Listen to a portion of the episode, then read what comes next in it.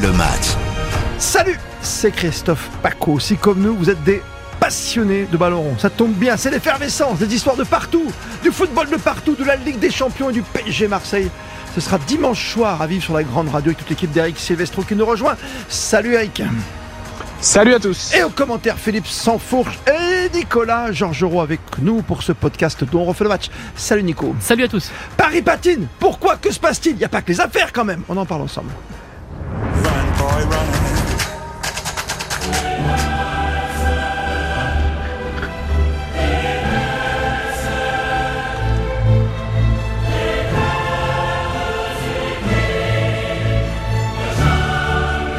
Habituellement, cette musique nous met du baume au cœur. Je sais pas pourquoi, mais après le match face à Benfica, en plus Sylvestro le disait, tu disais que euh, généralement on joue mal avant un match de Ligue des Champions, mais là on joue mal depuis trois matchs quand même. Hein. On patine sévère, mon bon Eric. Hein.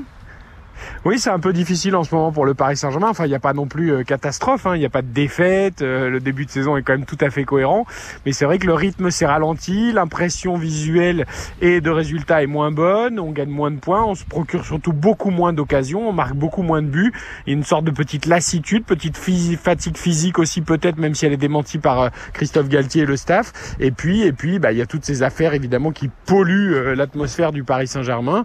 Et tout ça fait que entre les blessures et les méformes de certains, les coups de gueule d'autres, eh ben euh, le PSG est un peu moins fringant, mais enfin il n'est pas en danger non plus. Hein. Vous prenez la Juventus à côté, ah là c'est beaucoup plus grave. C'est ton cœur italien qui parle. Nicolas Georgerot, toi qui es plus objectif, quoi. Ce PSG, ce qui est frappant, tu vois, quand tu regardes le match de Benfica, c'est l'absence de bande touche et de solution en plus. Tu vois, quand il n'y a pas, si t'as pas Mbappé qui est en forme, à peu près en forme, c'est compliqué quoi. Bah, L'absence de banc, mais déjà les, les 11 qui sont au coup d'envoi euh, ne font pas le travail comme euh, ils devraient le faire. C'est-à-dire qu'aujourd'hui, bah, c'est une réalité. Euh, c'est vrai que dans aujourd'hui le, le, niveau affiché par le Paris Saint-Germain, depuis même un mois, on peut dire, on peut remonter sur 4 ou 5 matchs. 4, 5 matchs il, y a des, il y a des difficultés. Et des difficultés pourquoi? Tout simplement parce que déjà les, les pistons ou les, les latéraux hmm. ne apportent pas suffisamment de profondeur au jeu parisiens, ils sont inexistants. C'est comme si euh, tout se concentrait avec un jeu dans l'axe. à gauche, pas de Mendes et Hakimi, ça fait trois matchs qu'il a à la rue, quoi.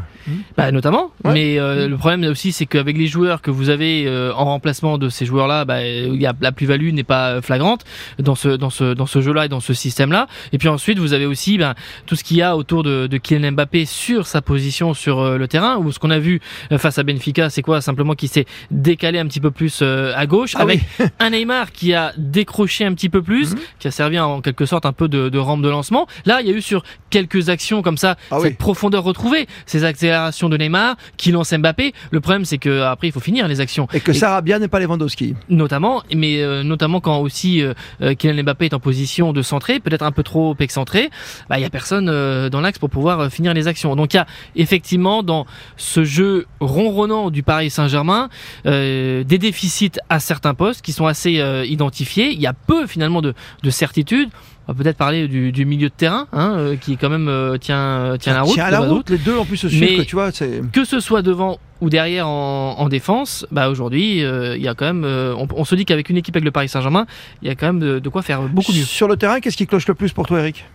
Est ce que tu as remarqué bon, bah, je pense, euh, Oui, c'est ce que dit Nicolas. En fait, on se dit qu'un club comme le Paris Saint-Germain, avec les moyens euh, qu'a le club et euh, normalement l'effectif qu'a ce club, normalement il y a deux équipes de titulaires potentiels, même si évidemment il y a toujours un 11 préférentiel. Mais là, quand on voit le banc, quand on voit les solutions de rechange, quand on voit même que certains joueurs, même s'ils font bien le travail comme Danilo, sont obligés de jouer à des postes qui ne sont pas les leurs, ça veut dire que l'effectif est un peu bancal, un peu mm. mal construit. Vitinha, Verratti, c'est fantastique au milieu, mais si un des deux n'est pas là, ben, tout de suite ça crée un déséquilibre parce que pour l'instant il n'y a pas de solution euh, correcte qui, qui, qui s'impose. Et, et, voilà. Et alors on en, on en est même à se dire euh, que Paris a besoin de Messi.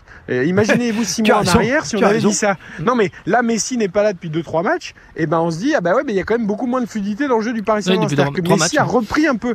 Voilà Messi a repris la main dans le jeu parisien et son absence qui était totalement invisible il y a six mois aujourd'hui elle est préjudiciable. Bon ça c'est plutôt une bonne nouvelle si on si Messi sert servir à quelque chose. Mais c'est vrai qu'il y a quand même des, il y a des déséquilibres dans cet effectif qui n'ont pas été cachés d'ailleurs par Luis Campos, le directeur sportif, qui n'est pas satisfait de son mercato. Il manque un défenseur central, il manque un milieu athlétique et il manque un attaquant. ce qui était prévu en plus. Euh, ce qui était prévu à l'arrivée de Galtier. Bah, ce qu'il voulait au départ. ce qu'il voulait au départ, ce qu'il souhaitait. Oui, c'est ce qui était entre ce qui est, ce qui est prévu et ce qui est à l'arrivée et puis euh, la façon au milieu entre ce point A et ce point B et la façon dont ça s'est fait, il y a beaucoup de différences. Pour aller de A à B, c'est compliqué, tu veux dire? Et Oui, de A à Z, tu vois, c'est long, mais de A à B. Même, de A à B, ça peut être compliqué. A B au PSG, c'est un club particulier. Vous avez remarqué, on a choisi de parler du terrain, on ne parle pas des affaires, mais on ne peut pas les négliger. Il y a un excellent focus hein, que tu as réalisé, notamment avec Marion Calais, hein, Nicolas, sur l'affaire Mbappé. Il y aura des développements. Donc, euh, dans ce podcast, si on en parle maintenant et si jamais Mbappé parle. D'ailleurs, finalement, pourquoi il ne parle pas à un moment ou à un autre, Nicolas, toi qui es au, plus proche du PSG, ça, ça fluidifierait un petit peu la situation? Oui, parce qu'il considère aussi, et il n'est pas le seul dans son entourage, que ce n'est pas à lui de prendre euh, la parole sur euh, des sujets qui touchent non pas seulement à, à, lui et d'un point de vue sportif, mais qui touchent aussi le club. et donc, avec donc ces, ces soupçons d'espionnage de, de, joueurs, de campagne, de dénigrement euh, pour le pour le Paris Saint-Germain et que c'est donc c'est pas à lui de prendre euh, la parole. Mmh. Si on reprend l'exemple de euh, PSG Benfica, il est homme du match. S'il souhaite par exemple apporter un démenti à tout ce qui s'est passé dans l'après-midi, c'est très simple pour lui de se présenter devant ah les diffuseurs et de prendre la parole. Il l'a pas fait. C'est aussi une marque et c'est un indice. Voilà. C'est un indice. S'il ne parle pas tout de suite, Eric, on est bien d'accord pour conclure sur ce sujet. C'est qu'il y a, il y, a, il y a quelque chose dans le shop hein. Mais évidemment, de toute façon, quand ça fuite à ce point-là et que tous les médias de référence, RTL y compris, euh, on va dire, ont les mêmes informations, c'est que ces informations, elles ont été données par euh, une source fiable, à savoir évidemment l'entourage proche de Kylian Mbappé, parce qu'il ne voulait pas mmh. s'exprimer directement.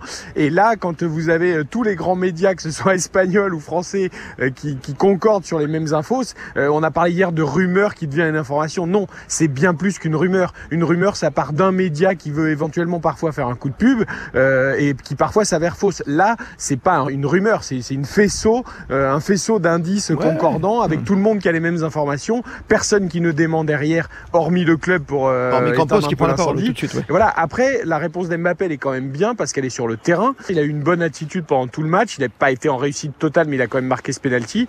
Il a provoqué pas mal de situations. Ça a sans doute été d'ailleurs le joueur le plus dangereux côté PSG. Donc ça, c'est peut-être le plus rassurant. Et pourquoi le, Paris Saint-Germain évoque euh, rumeur, notamment dans la, la voix de, de Christophe Galtier en, conférence, de presse euh, d'après-match Tout simplement parce que ça n'a pas été euh, verbalisé, cette volonté de départ au club, c'est quelque chose qui a euh, fuité par l'entourage, c'est une chose, mais ensuite, cette, euh, la démarche n'a pas été faite d'aller voir effectivement des dirigeants euh, du Paris Saint-Germain et, et, le club du club en général pour dire on souhaite partir. Ça n'a pas été verbalisé. D'où ces éléments de langage aussi utilisés par Christophe Galtier ainsi que d'autres personnes. C'est ce qu'on dit toujours, chercher la femme. Ouais dans les enquêtes policières, hein, je parle.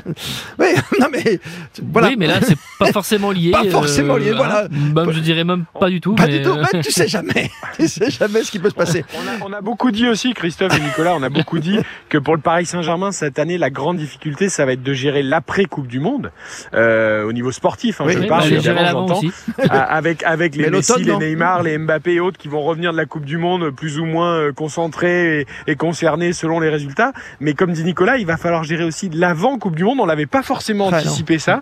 Et c'est à la fois sportif, mais c'est aussi à la fois, euh, euh, j'ai envie de dire, géopolitique et stratégique, parce que j'ai l'impression qu'il va y avoir une ribambelle et une mirambelle d'actions et d'informations qui vont tomber euh, au fur et à mesure des semaines. Plus la Coupe du Monde va s'approcher, plus il va y avoir des dossiers sur ce Qatar, sur cette Coupe du Monde controversée. Et je pense que ça va faire feu de tout bois.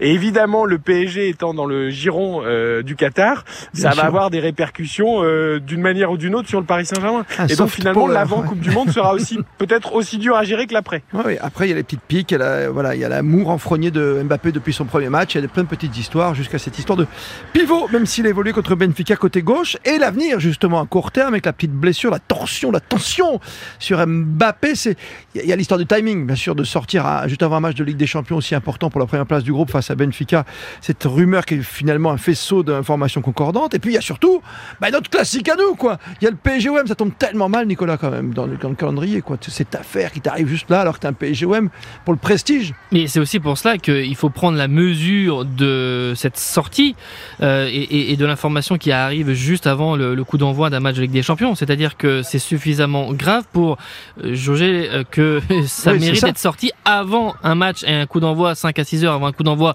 d'un match de Ligue des Champions et à 5 jours, effectivement, d'un PSGOM parce que l'on parle de la semaine, pour l'instant, de la semaine la plus importante du début de saison du Paris Saint-Germain. Alors, euh, verrouiller la qualification et, voir la première place, bah, c'est pas fait parce qu'il y a eu ce résultat un but partout. Maintenant, c'est une deuxième échéance face euh, à l'Olympique de Marseille pour asseoir un peu plus la, la domination en, en championnat et puis euh, arrêter cette série de, de trois matchs nuls. Mais en tout cas, c'est pas neutre d'avoir cette sortie, même dans une, dans une semaine extrêmement importante. Et on aura Messi, Mbappé et Neymar sur la pelouse?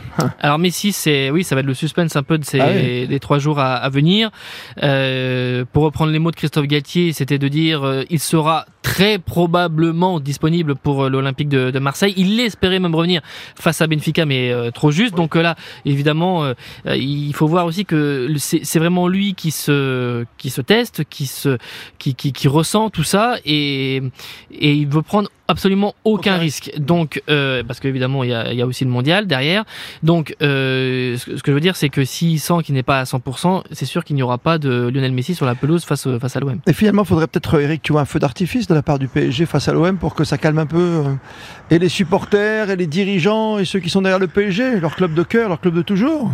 Oui, bah évidemment une victoire dans le classique contre Marseille en plus ah, de une vraie belle, tu vois, je veux dire. Oui, mais moi je me dis que j'ai l'impression qu'on est parti pour le feu d'artifice euh, et qu'on va tirer les pétards les uns après les autres jusqu'au feu d'artifice et au bouquet final euh, juste avant le début de la Coupe du Monde. J'ai l'impression qu'on va se prendre des pétards euh, toutes les tous les trois jours là jusqu'au début de la Coupe du Monde. Mais historiquement, c'est novembre le mois le mois brûlant non à, Paris. Ouais, mais là ça peut rien avoir avec le sportif là pour le coup. C'est réchauffement climatique. Ouais, j'ai l'impression qu'on n'est pas au bout de nos surprises.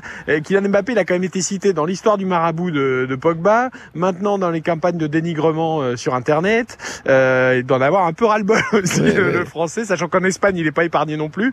Euh, voilà, d'ici qu'il finisse à Liverpool bah, euh, dans six pas mois. Bah, vu, l'état de Liverpool, tu vois, je veux dire, c'est le, pari sportif, parce qu'il va pas aller à Manchester City non plus. Hein. Non, mais c'est fou parce que tout est réuni pour que tout se passe bien. Et bon, c'est aussi peut-être la magie du foot. Et puis finalement, il y a des histoires bah, tout le temps. Et bon, pourquoi pas. Hein. Neymar est resté, tu cherches le problème déjà. Et puis après, sur, sur le terrain, c'est vrai, Nicolas, il y a cette promesse de Lewandowski, cette promesse d'un numéro 9, quoi, tu vois, un, vrai, un vrai, pas, pas un jeune comme étiqueté qui arrive, là, qui, tu mets dans la fournaise au premier match de Ligue des Champions. Hein. Mais Lewandowski était ciblé, tout comme Bernardo Silva était euh, ciblé au milieu, tout comme euh, Seko Fofana était ciblé au milieu et comme euh, Skriniar était ciblé à l'arrière. Il fallait prendre Cristiano Ronaldo. Donc, euh, en pointe. oui, bah, effectivement, mais enfin, vu le eh rendement actuel. Depuis le début. Bien sûr, bien sûr. Et donc en fait, ça aurait encore facilité les choses. Mais ça, c'était il y a 5 ans. Ah, ouais, tout de suite. Vous avez quelque chose contre les vieux, Sylvestro? Là, tu as, non, mais as fait un raisonnement c'était bien de le prendre avant qu'il signe à la Juve. Mais euh, maintenant, euh, maintenant ça ne sert à rien. Il n'y a pas beaucoup de solutions avant la Coupe du Monde, avant la trêve quand même. Hein. Et le feuilleton Mbappé, loin, on est bien d'accord, d'être terminé, Nicolas. Ben oui, parce que maintenant, il faut rabibocher tout le monde, il faut trouver une porte de sortie, il faut ménager les uns et les autres. Euh, et donc là, c'est vraiment pas simple. Surtout dans un calendrier qui va extrêmement vite, où il n'y a pas ces moments aussi où on peut bah, tout, tout, simplement se poser. La semaine prochaine, peut-être, et, et comment dire euh, mettre à plat les, les, choses. Là, ça ça va euh, extrêmement euh, rapidement. Effectivement, tu, tu mentionnes la, la, semaine prochaine, c'est la seule semaine, maintenant qui reste sans Ligue des Champions avant d'être dans la dernière ligne droite, parce qu'il faut aussi aller chercher les qualifications contre Haïfa et après à la Juve, et puis après c'est la Coupe du Monde. Après c'est la Coupe du Monde. Tu voulais te reposer la semaine prochaine, ça? Tu voulais prévu des petites vacances hein, Ah pas du tout, pas pour moi. Ah, le petit Breton non, pas du tout. D'accord, t'es sûr Pas du tout, pas du tout. Sur le pont. Non, je crois que tu vas être sur le pont 24 heures sur 24 jusqu'à la Coupe du Monde et même après. Merci à tous les deux. Eric Silvestro, le Master of cérémonie. Grégory Fortune également que je rajoute et dans ce duo magique. Ça fera un trio aujourd'hui pour la préparation de l'émission. Et Nicolas Georgerot qui commente avec euh, sa maestria toutes les rencontres aux côtés de Philippe Sanfourche qui nous fait vibrer sur la grande radio. Très souvent avec l'équipe de France et bien sûr avec ce Paris Saint-Germain qui n'a pas fini de nous faire causer. Merci d'être fidèle RTL. Et puis si vous voulez encore plus de Mbappé, allez voir, il y a du focus. Il y aura du Marseille bien sûr après la Ligue des Champions et les préparatifs de PSGOM. Merci de nous être fidèles.